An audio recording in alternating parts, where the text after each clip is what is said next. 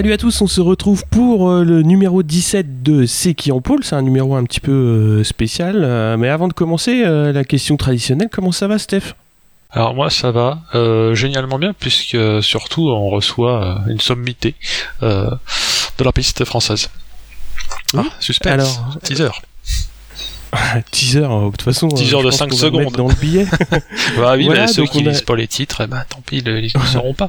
On a le plaisir euh, d'accueillir pour ce numéro 17, donc Marie Després, comment ça va Marie? Ben ça va, bonsoir déjà, merci de m'accueillir, ça fait ben, plaisir de faire partie euh, du groupe ce soir et puis de pouvoir échanger avec vous deux. On va commencer euh, tout de suite pour expliquer pourquoi on t'a invité sur ce numéro 17. Donc c'est pour parler un petit peu de la sortie connue en région parisienne des 17 tournants, pour avoir un petit peu ton point de vue sur ce, ce spot, on va dire, de balade bécane.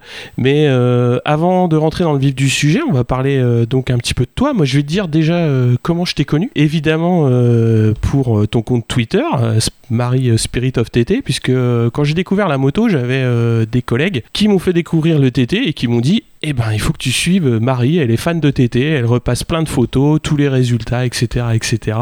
Donc moi c'est comme ça que j'ai découvert ton compte Twitter et euh, ça date de euh, oula, peut-être Oui, bien facile oui. 5-6 ans. Ouais, ça doit dater un peu parce que c'est vrai que j'ai plus trop eu le temps ces derniers ces dernières années de retweeter les résultats, les photos, les captures d'écran des lives de la BBC. Donc c'est vrai que c'est des trucs que je faisais et que j'aimerais bien pouvoir euh, prendre le temps de refaire, ouais. Que ce soit le Tourist Trophy ou la Northwest ou ce genre de choses. Ouais, bah c'est, enfin les courses sur route, euh, c'est. C'est un état d'esprit particulier, on va dire, assez singulier. Euh, donc on va parler un petit peu de toi avant de démarrer. Euh, qu'est-ce qui t'a amené à la moto déjà et vers quel âge environ? Alors euh, l'âge, ça remonte vraiment à loin. En fait, j'allais souvent en vacances en Espagne avec mes parents, donc à l'âge de 4-5 ans. On était là-bas et puis là-bas, bah, c'est vrai que tu as des affiches partout quand il y a un Grand Prix, quand il y a une course c'est diffusé à la télé sur la chaîne nationale. Il y a pas de, il y a vraiment une grosse couverture médiatique et puis ben, je c'est juste en voyant ça que je me suis dit, ben, plus tard je vais faire de la moto. Bon, alors au début mes parents m'ont pas trop pris au sérieux en pensant que ça me passerait, puis en fait ça m'a jamais passé. Et Ça passe pas, hein, c'est le genre de truc qui passe pas. Non, c'est le genre de truc qui passe pas. Et puis c'est vrai que bah, à 14 ans, j'ai eu l'occasion d'avoir une 50 à boîte. Et puis bah depuis, j'ai pas arrêté de rouler. Voilà, tout simplement pour résumer. D'accord. Et euh, donc, euh, quand est-ce que tu as commencé vraiment à faire tes premières armes sur piste, on va dire hein, On va dire les premières sorties, premières courses? Première sortie, ça commence un petit peu à remonter parce que c'était très ponctuel. C'était en 2008, donc ça va bientôt faire 10 ans.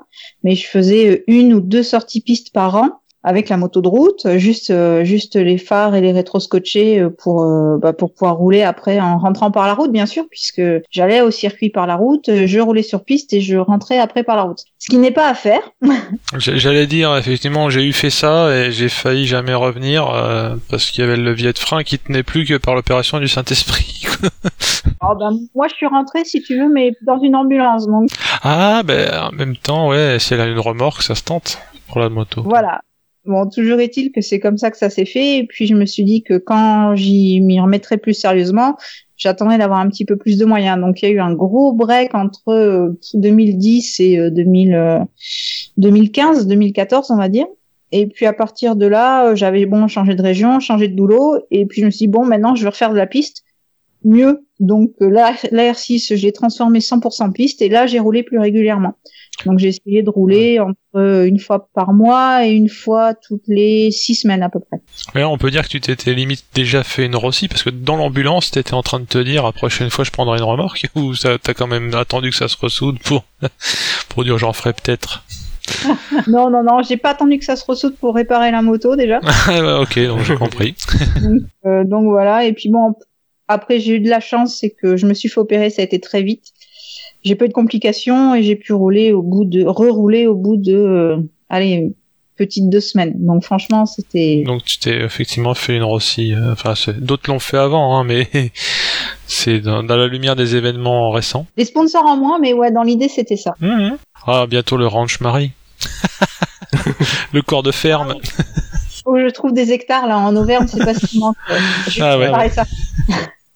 On va faire un, un, petit retour sur ta saison 2017, justement, les courses que tu as faites. Euh, tu t'es aligné sur, euh, sur quelques, quelques courses. Tu peux nous rappeler ça vite fait? Bah, Sur 2017, par rapport aux deux années précédentes où j'avais fait une pige de temps en temps, là, je me suis dit, je vais faire un championnat complet. Donc, il y avait la Women's Cup qui se déroulait sur trois manches euh, cette année. Donc, bah, j'ai fait les trois manches. J'ai réussi à boucler les trois manches. Donc, c'était en avril au Mans, ensuite à Les Denons et enfin à Manicourt.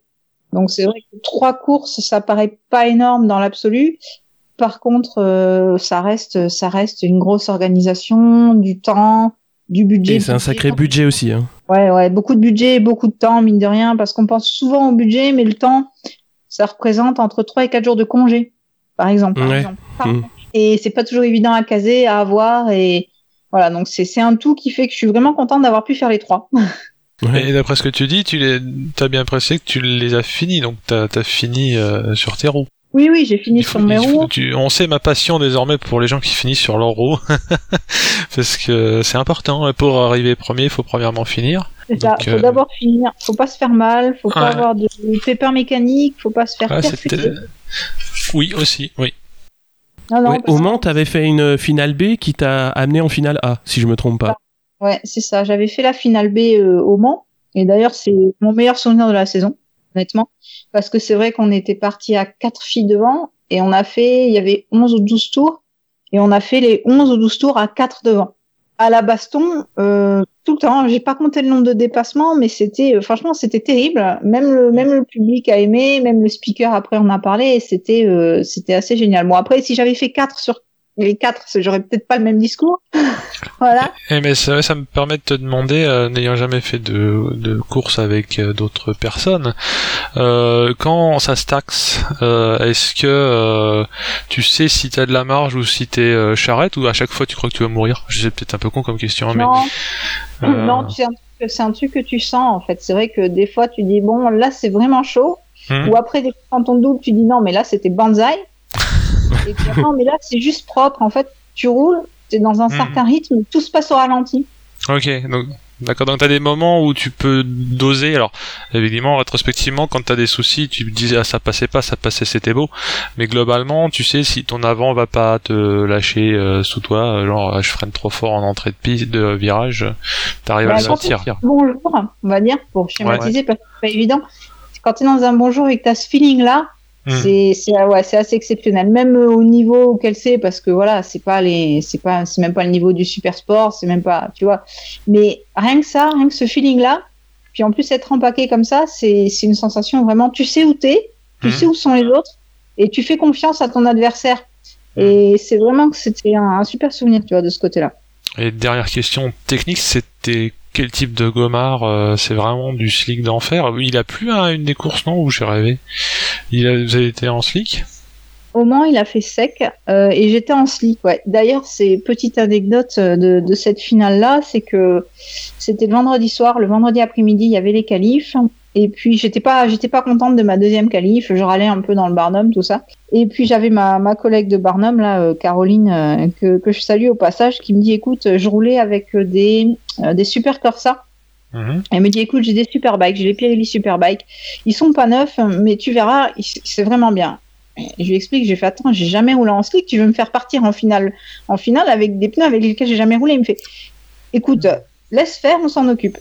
ils m'ont assis dessous le Barnum, ils ont béqué la moto, ils ont démonté les roues, ils ont monté les slicks et je suis parti comme ça. Et j'avais jamais roulé en slick de ma vie, si tu veux. Mais, ouais. il faut les chauffer, il faut les chauffer plus que des super Corsa, euh, non? Ou enfin, il faut faire. Il y a un mode d'emploi. Ouais, il y a un mode d'emploi, mais après, si tu veux, une fois que tu es dans le truc, t'as plus, t'as plus le choix. Donc. T'as pas le euh, temps de le lire, quoi. Ah mais justement, mais tu peux pas, le premier tour, tu peux pas planter des freinages de bâtard. Bah, t'as le tour de chauffe quand même pour bien faire chauffer le pneu, t'enlèves les Non, ça va, franchement, ça va, ça va, ça se fait bien. Ah, mais c'est, ouais, c'est des questions innocentes que je pose parce que j'en ai jamais utilisé, donc je, me dis qu'est-ce que ça fait d'avoir des slicks. Non, il y a, honnêtement, je, je pensais pas qu'il y avait un tel gap. Et euh, c'était une très très bonne surprise. Et j'ai fait tout le reste de ma saison avec des Pirelli euh, Slick Superbike.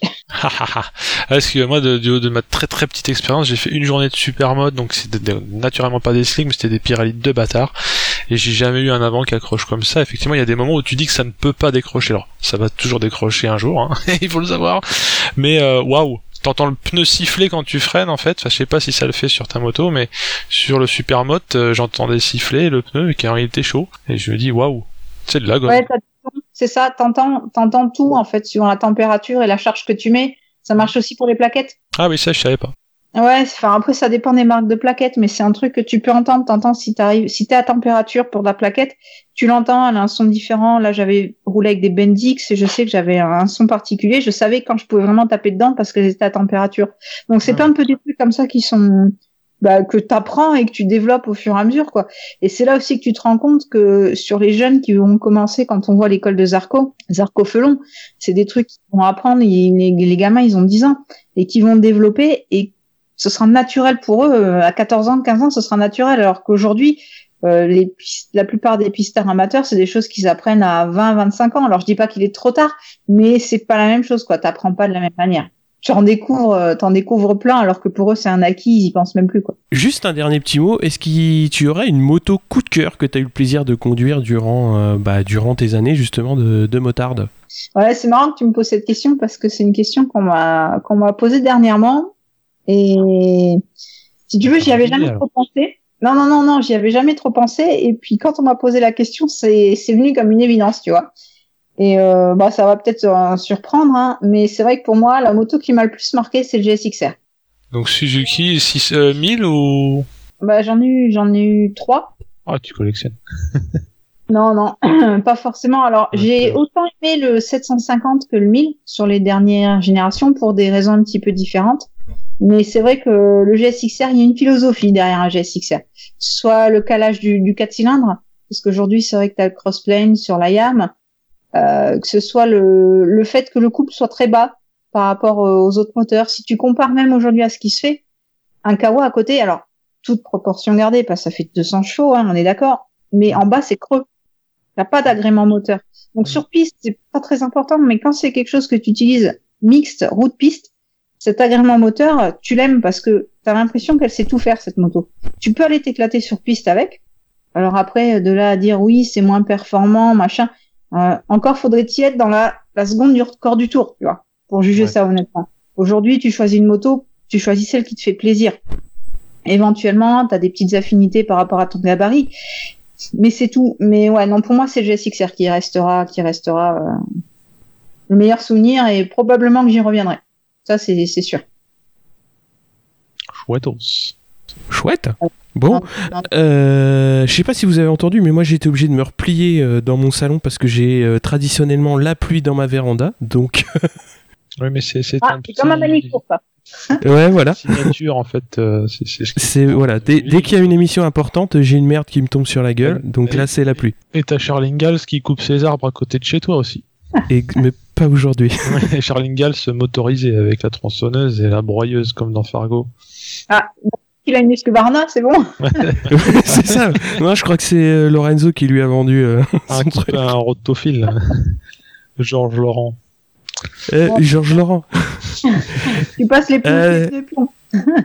Steph, euh, tu nous parles rapidement euh, des 17, donc? Oui, alors les, les 17 tournants, euh, bah, du nom évident que je les ai pas comptés quand je les ai faits, mais il y en a 17 des tournants dans une montée. Ce qui a son importance parce que ça n'est que moi, mais moi j'aime beaucoup les virages en montée, bah, ça permet de faire du frein en plus du frein moteur, t'as pas peur de mourir en montée. En descente c'est l'inverse. mais bon, j'aime beaucoup la montée des 17 tournants qui se trouve dans les Yvelines euh, à côté de Dampierre qui a euh, un très joli château et qui est adossé à la vallée de Chevreuse. Alors toi comme moi, euh, Cyril, on n'est pas loin de cette zone, hein, euh, parce que on- on- moi je bosse à Vélizy et, et toi dans la zone de Moi, je Chalandise. suis à l'entrée hein, de- des 17 en de fait, Montigny. quasiment. Je suis sur euh, Montigny, voisin le Bretonneux. Ouais, par contre, tu ne pratiques pas la bécane. Donc tu peux juste aller faire une génuflexion devant, c'est ça, et dire euh, c'est génial. Euh, non, j'y vais en famille, en voiture le week-end pour aller me promener avec les enfants en forêt. Ah, j'ai cru, que c'était, pour euh, essayer de taper des chronos avec les mecs en Gex. Avec la C3, c'est mort. hein. Oh, quoique tu serais surpris, tu serais surpris. Parce qu'une sportive dans les 17 tournants, c'est difficile à faire tourner justement. Il faut se mettre debout dessus. Hein. Euh, et donc ouais, le- il est réputé. Bah, aussi, on se fait pas mal chambrer nous les franciliens parce que c'est un peu euh, les endroits où il y a des tournants en Île-de-France. Je schématise beaucoup évidemment, mais les, gens qui habitent dans le sud, euh, quel que soit le sud, ou qui sont un peu à la campagne, ils se marrent qu'on fasse plusieurs dizaines de bornes pour aller faire 17 tournants. Hein. Après, euh, d'aucuns. Alors je pense qu'avec les années, ça s'est un peu calmé, mais je suppose qu'à une époque, c'était un peu limite botte de paille et puis on fait les chronos. Et bon, depuis il y a les condés tous les week-ends pour filtrer un peu ça. J'y suis pas retourné depuis un bail, hein, certes. Mais euh, voilà, donc pour les situer, moi je, citerai aussi, parce que c'est moins connu, mais pas loin de là, il y a les Essarts-le-Roi, et il y a une partie entre les Essarts-le-Roi et euh, la nationale, je sais plus combien, là, euh, qui est assez sympa, parce que c'est des courbes rapides. Alors des fois il y a des betteraves écrasées, des modes de terre, mais c'est agréable parce qu'en plus c'est des courbes rapides où t'as de la visu, donc tu vois, euh, la sortie de ta courbe, voire les deux trois prochaines. Donc si un camtar ou un tracteur, ça peut permettre d'allumer un peu. Les 17 tournants, ce serait le circuit de karting, et puis les essars le roi, euh, ce serait plus, euh, on va dire, un peu plus comme une piste plus rapide, mais il faut rouler bien sûr à 90, hein, c'est évident. C'est limité. Vite, hein. hein, c'est limité, tout à fait. donc dans la série tourisme, genre, je sais plus, c'est Olivier qui dit ça dans les Tour de France, là, alors un point histoire, euh, le château de Dampierre, euh, effectivement, est, très joli. Hein. Et dans la série des, des curiosités locales qu'il n'y a plus, hein, donc je, je, l'apprends parce que tu l'as mis dans le conducteur, le chalet des cascades qui est euh, le repère des motards pour se la raconter une fois qu'il s'était fait peur, aurait, brûlé façon la paillote chez Francis. donc voilà, Anna n'a pu, hein, mais c'est vrai que effectivement c'est globalement aussi une, euh, excuse pour aller se balader dans euh, la vallée chevreuse adjacente. Euh, ça fait un petit peu de un petit peu de d'arsouille dans les 17 tournants euh, et puis euh, après aller se détendre dans les paysages bucoliques de la dite vallée de la ouais, parce qu'en fait en fait le chalet des cascades il est bien bien après les 17 les 17 c'est une, une, chose mais juste avant donc comme tu disais il y a pas mal de, de virolos pour mmh. aller au 17 mmh. mais justement le chalet il est bien bien après Dampierre. Et donc bah tu peux continuer la balade largement ah après le après ce secteur là hein. donc clairement c'est ouais ouais c'est assez ouvert. Alors, euh, donc Marie, tu les as fait quand ces 17 Je les ai fait au mois de juillet avec, euh, avec Marine, donc, qui habite en région parisienne. Et c'est vrai que ça faisait euh, ben, plus de 15 ans que j'en entendais parler.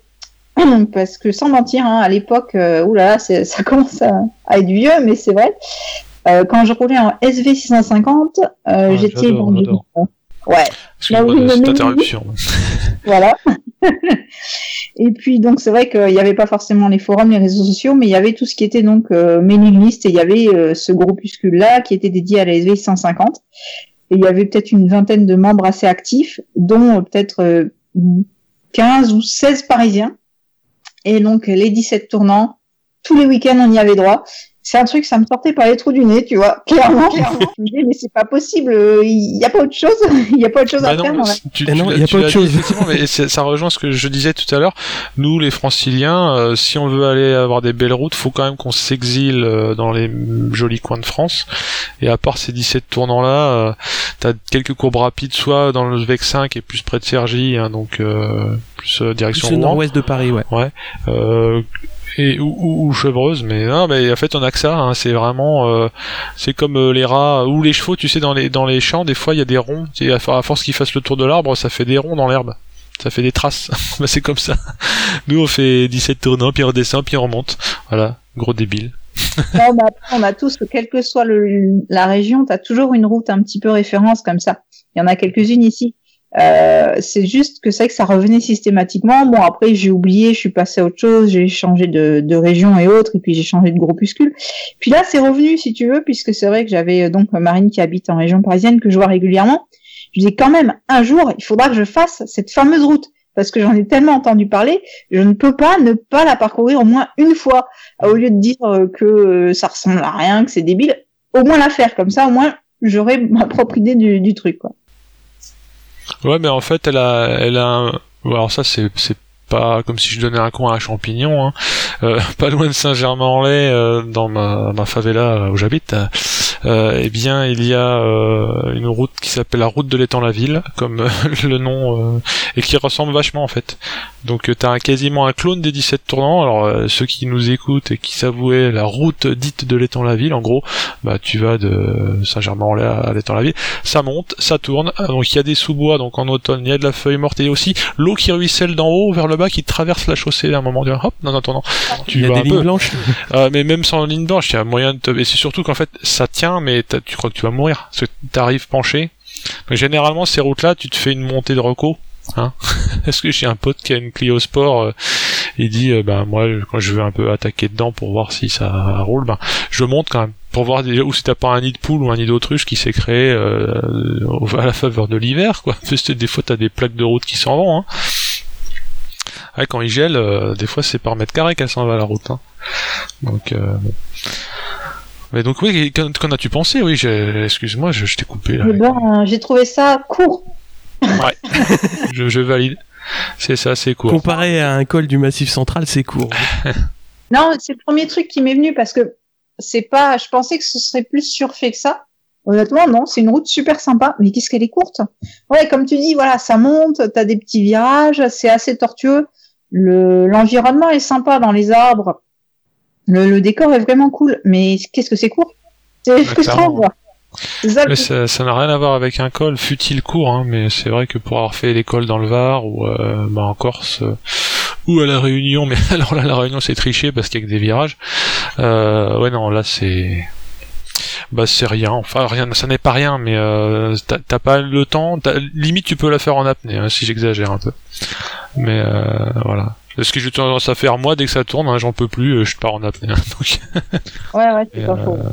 ah oui, ça c'est un autre point technique de la piste euh, que j'avais pas évoqué, mais je crois que je suis un foutu de respirer dès que c'est plus de deux tournants en moins de 200 mètres. Et donc tu l'as fait euh, avec quelle moto?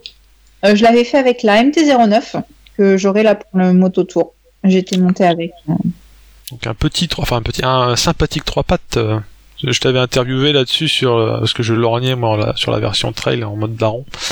Euh, oui, c'est que le trois pattes, euh, ben quand il est pas chez Triomphe, il est moins cher. hein. C'est aussi ça qui est marrant. c'est curieux, hein, c'est franchement curieux. Mais je crois que c'est Moto et Motard euh, qui avait euh, élu son trois pattes favori à la grande surprise, ma grande surprise, euh, comme étant celui de la MT-09. Et honnêtement, ce bloc moteur, c'est une vraie réussite, hein, ça c'est clair. hein. Mais euh, après, voilà, c'est euh, faut aimer, faut aimer. Moi, j'aime bien, je trouve ça fun, mais c'est vrai que je passerai pas euh, ma vie de motard là-dessus non plus. Ouais, mais moi sur mes vieux jours, je trouve que le DL 650 ça cogne un peu, euh, surtout en ville. Et je me dis un peu de souplesse, euh, sans toutefois se taper un Phaser 600, ce serait quand même sympathique. Et j'ai dans l'idée qu'il est souple en bas le PPR, enfin le Et il est PPR. souple. Il est Il est tout plan. énervé. Plusieurs, plusieurs cartes, enfin pas plusieurs cartographies, mais plusieurs modes de conduite. Sur les dernières versions, t'as l'anti-patinage, tout ça. Donc c'est vrai que tout ça, ça, ça permet d'avoir quelque chose de très très souple. Mais justement, tu vois, après au quotidien c'est bien, mais des fois trop souple, c'est fade en fait. Ah bah oui, c'est clair. C'est pour ça que j'ai, moi j'ai du mal à l'idée de quitter le monde merveilleux des bicylindres, hein, parce que ça grogne et qu'il y a du frein moteur de bâtard. Euh, mais le SV650 aussi j'aime bien parce qu'il, enfin la- les moteurs à la SV650 ou à la Ducat parce que c'est des moteurs en V. Euh, et ils ont un son quand même. C'est pas celui de la Ducat, ok, mais euh, le petit grondement qui va bien. Après les, les trois cylindres c'est autre chose. C'est un autre championnat. comme bruit. J'ai jamais entendu par contre un MT-09 ça siffle pas comme les triomphes. De toute façon, il y a que les triomphes qui sifflent. Non, euh, la MT-09, elle siffle un petit peu en 6. Ah euh, c'est la boîte. C'est pas. Euh, Ouais, c'est pas le moteur. Je sais d'ailleurs un foutu de te dire, ce- enfin, j'ai jamais compris ce qui sifflait dans les triomphes. Parce que ça siffle pas qu'un peu, quoi. Mais je sais pas quelle partie du moteur fait ce bruit. je sais pas si c'est pas la distribution, mais honnêtement, je me prononcerai pas parce que je me suis jamais trop intéressée au triomphe. Bah, j'ai des potes qui ont des Speed et des Tiger et ça a pas l'air de venir du pot, donc ça vient du moteur. Effectivement, comme tu dis, ça peut être la distribution. Alors ça siffle pas autant que les espèces de saloperies de Burgman 6, euh, 600 je sais pas quoi là, qui font un bruit de... je sais pas quoi non plus. T'as déjà entendu les Burgman Ouais, je vois même pas de quoi tu parles. Et- bah ouais, enfin voilà. Désolé, j'ai- invoqué l'antéchrist et il va venir, non? Non mais ce qui me fait marrer, c'est c'est leur bruit au Burgman. C'est parce que les T-Max ça fait des bruits de T-Max donc voilà c'est pareil on voit pas de quoi on parle et les Burgman ça fait et c'est pourtant c'est c'est des essences hein. c'est pas les électriques c'est pas les Je confonds avec les abeilles? euh, bah, je je sais pas mal. Tu tournes mal. ah non mais pourquoi je te parle de leur bruit c'est que m- mon seul but dans la vie c'est de les déposer en leur faisant l'inter c'est tout ce que j'ai envie de faire mais moi tous les jours sur mon chemin j'ai la N118 en montée en montée Et il y a quatre virages euh, et quand il n'y a pas de voiture euh, tu peux te la péter et généralement les mecs en scooby euh, bah ils tiennent pas le pavé quoi donc ça permet de les enrhumer avec une un rat bike C'est sûr. Par contre, ah oui, moi, les, les scooters là ça m'intéresse c'est les enrhumer un, un T-Max, ça tient pas avec quand même. Hein. Franchement, un mec qui fait l'emmener. euh, après, c'est le truc, c'est que c'est pas le public qui sait vraiment rouler. Hein. Exactement, c'est pour ça que je te dis, faut pas avoir peur. Et par ailleurs, sur la 118, dans chacun des deux virages les plus terribles, il y a des joints de dilatation euh, qui font la, la taille d'un baobab, tu vois. Quand t'es plein angle, enfin, pareil, c'est c'est une montée qui est limitée à 70, tu déboules à 140 là-dedans, les joints de dilatation, ils font mal. Oui. Donc, euh, bah, tu, tu te décales de 50 cm toi, sur ta voie, faut le savoir. Faut anticiper, quoi. Voilà, c'est ça. ça te permet de te décaler, c'est comme dans Mario Kart quand tu fais des petits sauts, là. Ding, ding, ding. non, je, je pérore, hein, mais euh, quand il pleut, euh, je roule droit. hein. je tourne avec le guidon. Hein. Et puis il y a des murs en fait sur la 118, je sais pas si tu la connais, je pense pas, mais euh, c'est une une deux fois deux voies séparées par terre plein central en virage, et il y a du béton à droite et à gauche, il y a zéro bande d'arrêt d'urgence. Après ces digressions sur les nationales parisiennes. Oui, certes. Alors tu sais que dès qu'il y a des virages, nous on les note hein, sur Ah la bah, carte. oui, oui. Il y a les je me quatre doute virages de la 118 et les 17 dedans Pierre, c'est marre. On va pas rester que à Paris. Est-ce qu'il y a d'autres idées Ah. de balade, euh, Marie, par exemple? Ah, c'est c'est pas ce qui manque. Hein. C'est vrai que quand ça va faire 4 ans que je suis dans le Puy-de-Dôme, tu sors de Clermont-Ferrand, que tu ailles tout droit à gauche ou à droite à l'intersection, tu es sûr de trouver une route à virage. Alors je plus sois, je plus sois effectivement. Je j'eus été avec un groupe de potes euh, à Superbès, entre autres, euh, Amber, euh, Mondor, que sais-je. Oui, a, il y a bah, si c'est vallonné qu'ils ont fait des routes pour y monter comme ils pouvaient pas tracer tout droit, ils ont fait des virages à flanc de colline. Ça c'est vrai dans tous les pays. Et l'Auvergne euh, est vallonnée. En plus, ouais, tu as plusieurs secteurs. Tu as vraiment le secteur qui va vers le Mont d'Or, le Mont d'Or, la Bourboule. Après, tu peux retourner vers, euh, vers Issoire où tu passes par la région des lacs. Tu vas voir le lac Chambon, le lac d'Eda en remontant sur Clermont-Ferrand. Et si tu passes de l'autre côté de la 75, tu vas aller vers, vers Ambert, donc, et faire le Livradois. Et pareil, c'est magnifique. C'est magnifique. Et puis, en dehors du, du tracé à proprement dit, en fait, ce qui est, ce qui est marquant ici, c'est que t'as pas énormément d'habitants au kilomètre carré. Donc, forcément, la densité sur la route, ça, ça se ressent et t'es pas euh, même déjà d'une manière générale la moto tu subis pas le trafic mais là encore moins tu peux faire un col sans doubler ni croiser personne C'est sympa. Et par contre, c'est valable dans tous les coins de France. euh, mais quand tu es en week-end, tu regardes bien où sont les stations-service et tu regardes dans ta bande lequel a une italienne qui a pas de réservoir qui consomme. Parce que j'ai quelques souvenirs. Une année, c'était Bibi qui avait un truc qu'il fallait s'arrêter avant tout le monde. L'année d'après, c'était inverse. J'avais un char d'assaut, un GS pour pas le nommer, euh, avec 600 km d'autonomie, donc je, je faisais le plein une fois sur deux. Derrière un mec en MV Agusta, euh, tellement il faisait le plein pour parce qu'il était euh, dans le- la flip de pas retrouver des, des stations qu'il pouvait pas mettre la moto sur la béquille fait qu'il la pose contre un mur sinon ça pissait par le trop plein donc je connais Voilà. ça voilà Bah, tu connais ça aussi alors donc voilà je- mais moi j'ai du temps où j'avais la 900 SS euh, une fois j'avais fait le bah pareil il gère pas génialement les notions de quand est-ce que c'est trop plein vraiment dans le résé et donc j'en avais mis mais jusqu'en haut. Ouais. Elle aime pas ça hein. et, et alors, j'en ai mis jusqu'en haut, et il y a un moment, euh, première route pour repartir, ça monte. Ça monte, t'ouvres en deux, donc euh, bah, toute l'essence, elle va vers moi, mais elle repasse carrément par au-dessus, et j'en avais plein le jean. J'ai été plein de super. donc euh, merci la 900 SS. Pour autant, euh, c'est ma meilleure bécane euh, en coup de cœur, hein, pas forcément en, en efficacité. ah ouais, non, mais clairement, l'essence, on pourrait croire qu'on exagère, qu'on fait un peu de de d'esbrouf, mais non, non, t'as l'essence qui ressort du résé quand tu quand tu l'as trop rempli. Euh, ça aussi, la- la 900 SS avait sa défaut que j'ai pas eu parce que le mécano qui l'avait révisé pour moi quand je l'ai acheté d'occasion avait enlevé le truc. Quand le la mise à l'air se bouche parce qu'encrassé, je sais pas si tu connais ça. Eh ben, quand, il y a de- quand elle est chaude, la moto, globalement, le résé est chaud, et s'il est trois quarts vide, t'as plein d'air chaud, euh, Cyril, t'imagines, hein, donc, euh, et après, quand tu rentres chez toi, tu la mets au garage, et le lendemain, tu reviens, et le réservoir, il est tout cabossé, comme si quelqu'un avait sauté à pieds joints dessus. Parce qu'en fait, t'as l'air qui se rétracte, t'as pas de mise à l'air, et ton résé, il est tout cabossé. Et euh, je, je m'imagine même les- pas, quoi. avec le cul ou quoi? Bah ouais. Et sachant que je l'ai un peu entretenu moi-même et j'ai remarqué que c'était des injecteurs de Fiat Punto, la SSIE. Mais tout ça, tout ce que je suis en train de te dire là, c'est plein de bitchage, mais euh, j'adore cette mécane. Voilà. Et à un moment, c'est pas c'est pas c'est pas cohérent si tu veux, hein. mais une fois que t'as roulé avec. euh, Et moi, en fait, le seul truc euh, dont je me souviens aussi, c'est que c'est là que j'ai compris que j'avais pas le niveau. Parce que Marie t'as conduit ça, enfin t'en as une de toute façon, non? Ouais, ouais, je l'ai toujours, ouais. ouais, ouais. bah, quand il faut tourner, c'est toi qui lui dis qu'il faut tourner, puis c'est généralement avant, c'est pas pendant, quoi. Le, le virage que tu décides de faire ta courbe, alors qu'avec un trail ou même un roadster, si pendant le virage tu veux en remettre, tu peux re- repencher, et si tu veux faire cette 916, faut le faire toi-même en tant que pilote, avec un grand P. Et euh, le nombre de virages larges que j'ai pris, euh, Bah, c'est sûr que, ouais, tu vois, le châssis de la, de la SS, moi, j'avais un vieux souvenir quand, quand je l'ai acheté là cette année, j'avais des souvenirs euh, d'en avoir essayé une il y a plus d'une dizaine d'années où j'avais juste roulé en SV, donc à côté, si tu veux, c'était très lointain. Très ah, la péniche, la péniche, alors que c'est pas une péniche en fait, mais attends, je suis descendu du R6 et je suis monté sur la 900 SS. Ah, et alors, tiens, j'ai jamais eu qu'une 900 SS en sportif, donc je peux pas dire ce que c'est une autre sportive que ça. Et ben, si tu veux, la, la SS, en dehors du nom Super Sport, il est vraiment pas usurpé parce que c'est vraiment un châssis sportif.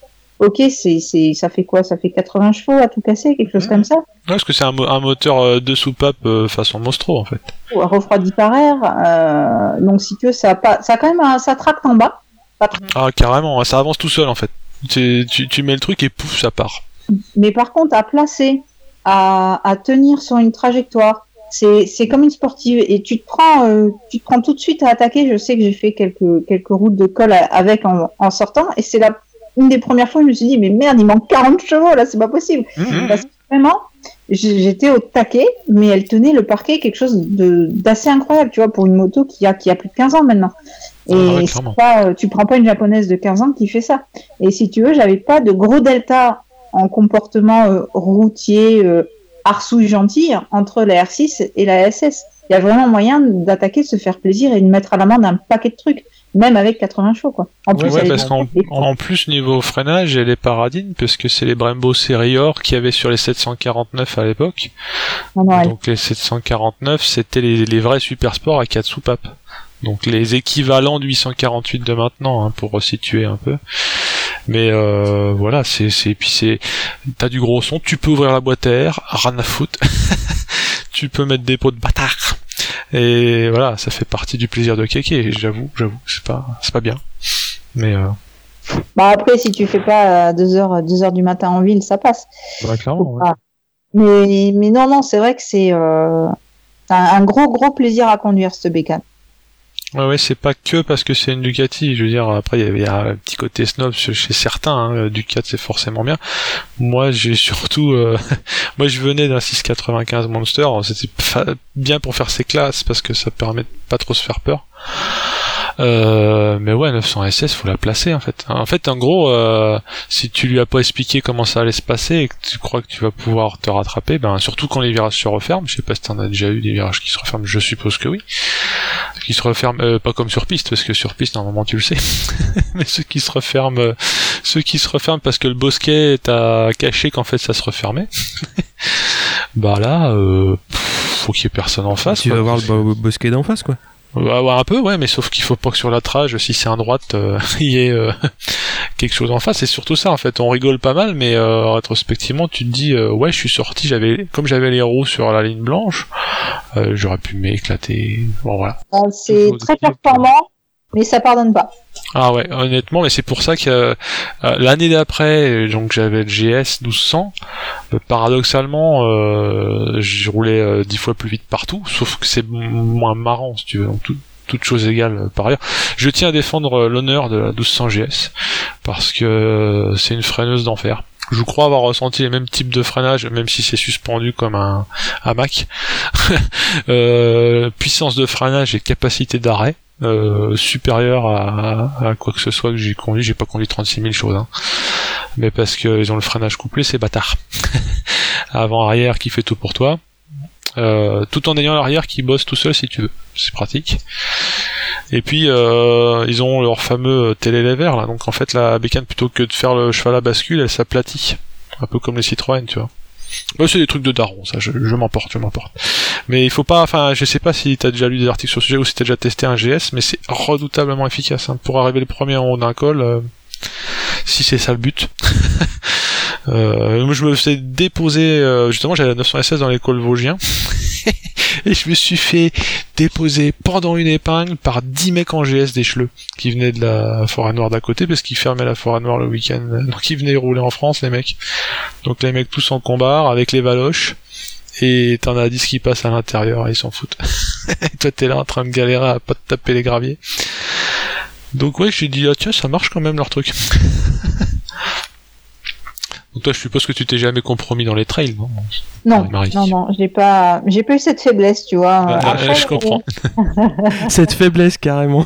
Non, non mais pour pour moi le trail c'est plus le c'est ce que disait mon, mon pote qui bosse en concesse c'est c'est la bécane du motard brouillon c'est-à-dire tu peux improviser tu peux te rater tu peux euh, tu peux faire un peu de la merde si tu passes l'expression c'est plus permissif. Clairement, bah, typiquement, quand il y a des plaques de bitume qui manquent et que t'es sur l'angle, bah, vu que de toute façon, les trails, ça bouge un peu tout le temps quand même, donc t'as l'habitude d'être un petit peu bercé, ça, c'est pas précis, c'est, et c'est brouillon en trage, mais par contre, toi, quand tu veux en remettre un coup pour recoucher, comme souvent, c'est des très grands guidons, sur le GS, j'ai jamais vu un aussi grand guidon.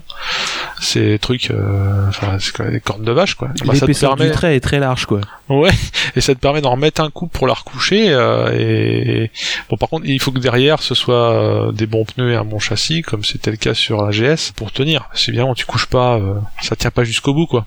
Mais bon, t'es arrêté par les flat euh, cylindres avant. C'est ça qui touche en premier. Ça fait des étincelles, faut arrêter.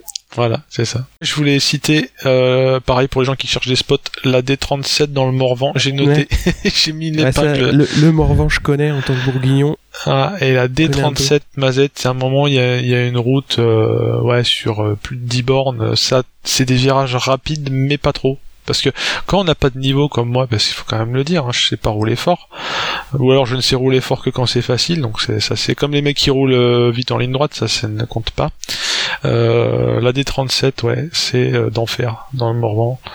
Euh, et puis ben les Vosges, surtout côté Alsace, parce que en fait la géographie locale, moi c'est ma patrie d'origine, donc je connais assez bien. Du côté Vosges, la géographie elle, elle monte doucement, enfin les, les, pentes montent doucement, donc c'est pas très spectaculaire, mais il y a un affaissement pour aller au ballon d'Alsace, et donc sur la partie très pentue, là t'as les routes de Tarba.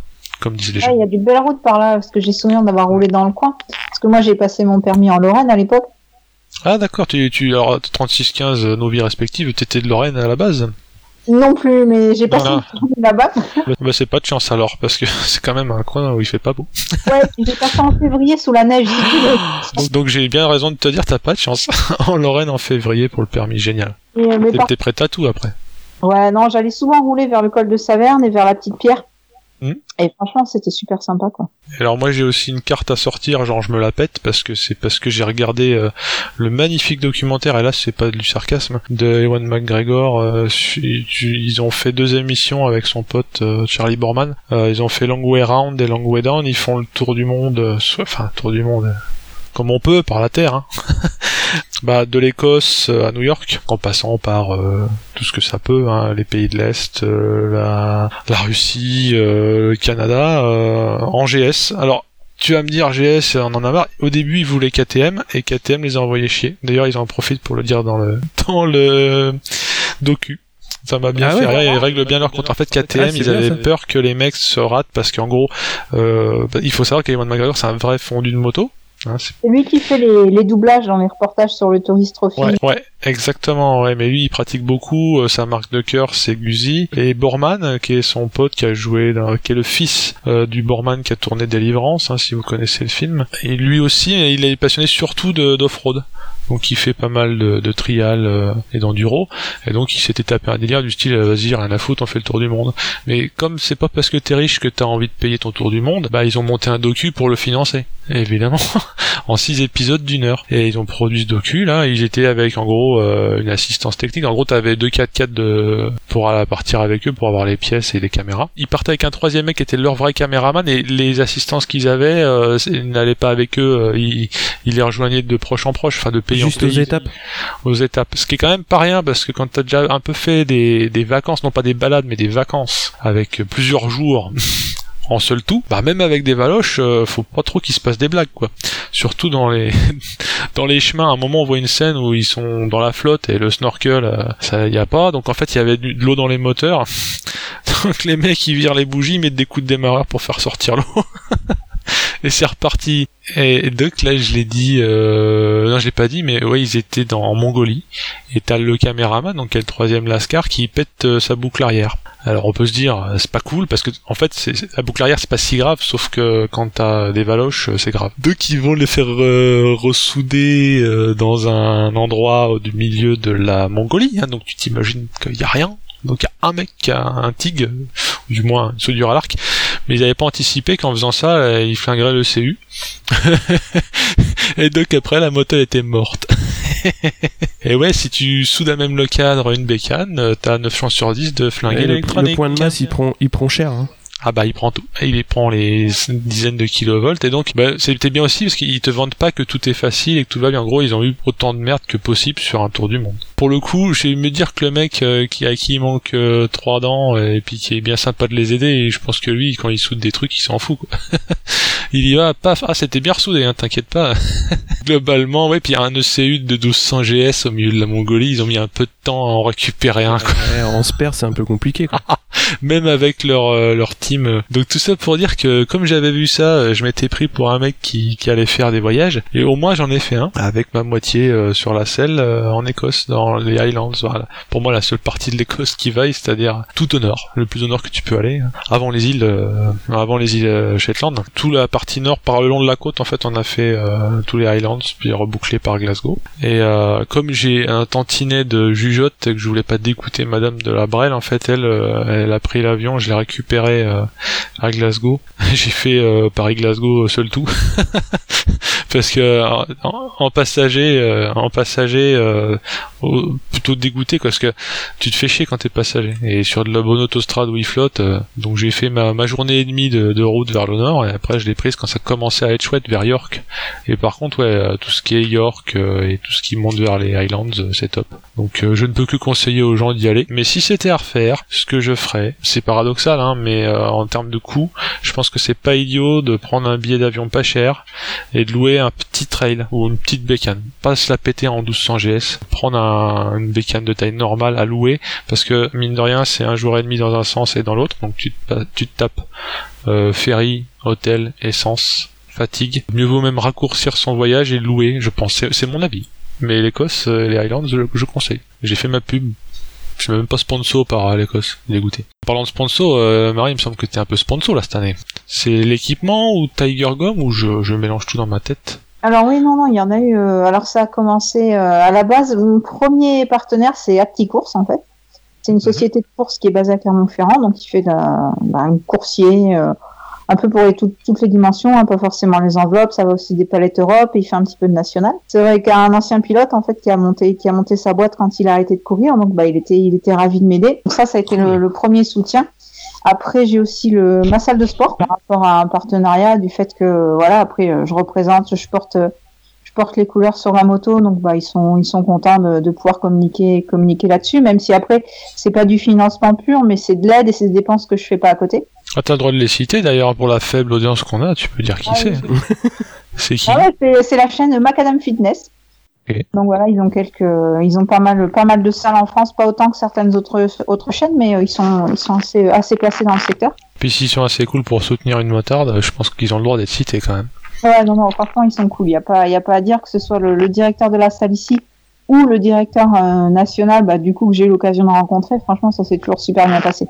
Donc après, euh, ce côté-là, franchement, c'était c'était vraiment top. Quoi. Outre la salle de sport, euh, tu as aussi euh, d'autres sponsors, me semble-t-il, que je suis passé sur Twitter. Oui, oui, tout à fait. C'est vrai qu'il y a la il y a la bécannerie aussi qui me suit depuis depuis cet été. Et donc, bah pour le mototour, Marine m'accompagnera sur toutes les preuves, donc pour faire tout ce qui est communication sur le site et sur Twitter. Donc c'est Marine du enfin du GMT, je sais pas, on peut dire oui, Marine.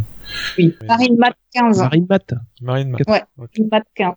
Voilà. Sinon, elle sera via le compte Twitter de la bécannerie aussi, de toute façon. Encore en général dans la bécannerie. C'est un. Plein de matos, c'est ça, non? Plein de matos. Pièces, ouais. Pièces et accessoires, équipements pour euh, moto et à la base euh, mobilette aussi.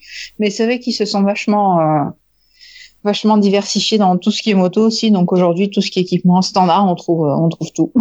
D'accord. Nice. Après, bah, j'ai eu donc cette année là l'occasion de, de faire un partenariat avec Tire Gum pour euh, Mhm. essayer des pneus, leur rédiger des articles. Et grâce à eux, ils m'ont trouvé le soutien d'Allopneu pour le mototour en fait. Hmm.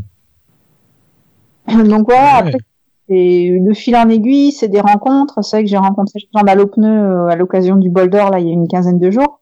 On a passé un petit ensemble. C'était l'occasion d'aller euh, un peu dans les coulisses du bol, de rencontrer les gens de Bridgestone, de discuter avec eux. Donc franchement, c'était c'était vraiment super intéressant. En dehors de l'aspect euh, sportif partenariat, ça permet de rencontrer des gens. Voilà, c'est pas euh, c'est pas le kidam que t'as euh, au café le week-end quoi. C'est vrai que là t'as as, l'ingénieur motorsport qui va t'expliquer comment il développe le pneu. C'est un truc, c'est c'est voilà. Moi, je discute avec quelqu'un comme ça, j'ai les étoiles dans les yeux, tu vois. Et est-ce que tu as rencontré euh, Christophe Guyot dans les dans les paddocks? Ah, je, mais je l'ai rencontré. Alors, je l'ai rencontré euh, la première fois en vrai, c'était au Mondial du deux roues il y a quatre ou cinq ans. Mhm.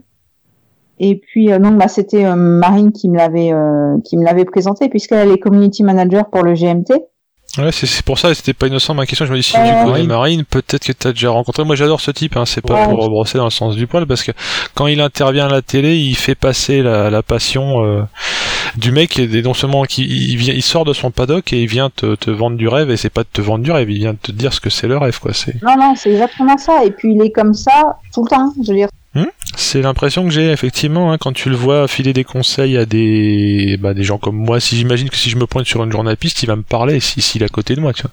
C'est l'impression que j'en ai. hein. il va pas du tout snobber les gens. Si tu lui poses une question, il va prendre le temps de te répondre. Moi, la première fois que j'ai vraiment discuté avec lui, donc c'était au mondial du deux roues, ils exposaient la moto. Mhm. Et puis, bah, je lui ai posé une question sur les vannes de remplissage parce que ça a été un des premiers teams à utiliser les vannes Stobli et pas les Ah. double vannes Limit. Donc, euh, bah, je connaissais Stobli de par mon boulot, donc on a discuté là-dessus. J'ai posé des questions sur les débits de remplissage, tout ça. Est-ce qu'il est-ce qu'il porte son essence à moins 80 degrés pour en mettre plus ou c'est interdit? Parce que je sais qu'en MotoGP ils le font. Tu sais, pour mettre plus de quantité dans les litres, hein, ils les congèlent. c'est réglementé, mais c'est vrai que euh, non, c'est pas quelque chose qui est qui est pratiqué. euh. Disons si c'est pratiqué, euh, je l'ai pas vu. Ouais, et puis je pense qu'il faudrait euh, 3 3000 euros d'énergie pour descendre ton stock d'essence à la bonne température. Moi, c'est pas forcément un truc que tu fais euh, ailleurs qu'en MotoGP. Non, non, non, c'est sûr. Bah après, je pense qu'il y en a quand même qui doivent euh, qui doivent jouer à ça, mais bon, c'est c'est une, une accumulation de petites choses. Et puis en endurance, t'as tellement d'autres facteurs Mm. entre le problème technique, l'accrochage, euh, le pilote qui va lui-même consommer un petit peu plus parce qu'il va voir son retard. Mm. Bon, c'est c'est plein de paramètres euh, qui font que je pense que le jeu n'en vaut pas la chandelle d'essayer de grappiller un minute avec le règlement quitte à se faire prendre et exclure euh, au lieu d'essayer de gérer ça correctement quoi. Je te dis même pas s'ils vont à Suzuka. C'est à Suzuka, non Excuse-moi, c'est quel 8 heures euh, où il a gueulé euh, Guyot Si, si, hein c'est les 8 heures de Suzuka où Ouais, il y a un Suzuka. règlement un peu à la. Un local. le mot local. Hashtag le Japon. Ouais, Suzuka, ouais, c'est local. C'est vrai qu'il y a beaucoup de teams japonais qui courent en superbike japonais où le niveau est très haut techniquement et qui utilisent les 8 heures de Suzuka un peu comme euh, comme vitrine aussi. Hmm. Et donc les, les machines, c'est des armes de guerre. Comme elles font que 8 heures entre guillemets, bah, ils Ah. se permettent d'avoir des choix techniques avec des niveaux de performance pff, très très élevés et c'est compliqué pour les teams euh, européens qui font tout le championnat de s'aligner ce niveau de performance, sans compter qu'en plus, la plupart du temps, ils invitent des pilotes de MotoGP.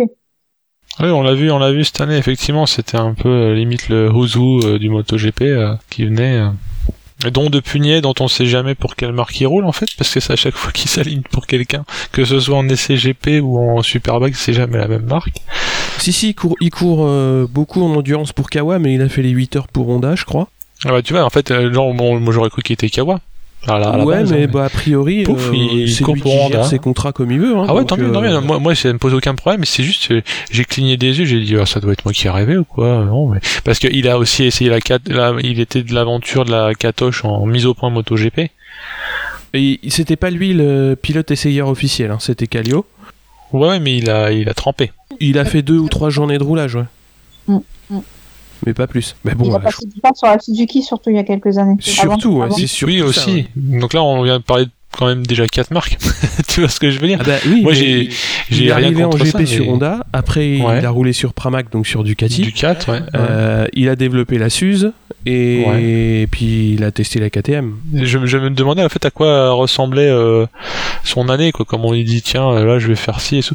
Stoner, euh, bon, lui, Stoner, il fait de la pêche et des fois, il va faire euh, test prototype euh, sur, sur les Ouais. pistes. Des fois, il roule la Suzuka et la CBR, elle a un problème technique aussi. Et il s'éclate la jambe en 12 morceaux. Ce coup-là, c'était assez catastrophique quand même. hein. Mm. Ouais, franchement, ouais. Même Honda s'est excusé et c'est rare. Ouais, c'est c'est rare. pas- Pour qu'un japonais s'excuse, euh, ouais, il, enfin, je, je veux pas faire de généralité, mais là, ils sont sortis du bois en disant, euh, oula, désolé. Bah, ils ont bien été obligés d'admettre qu'il y avait eu un problème mécanique sur la moto, quoi. Vu la bourre qu'il avait pris. euh. Fouille, aïe, aïe. Ouais, ouais. Bon, bah écoutez, on va peut-être euh, clôturer euh, là ce quasiment. euh, je pense que ça va finir en hors série complet, hein, Bah, je pense, numéro ouais. 17. Moi, j'étais parti dans cette optique là. Hein. ouais, ouais, ouais.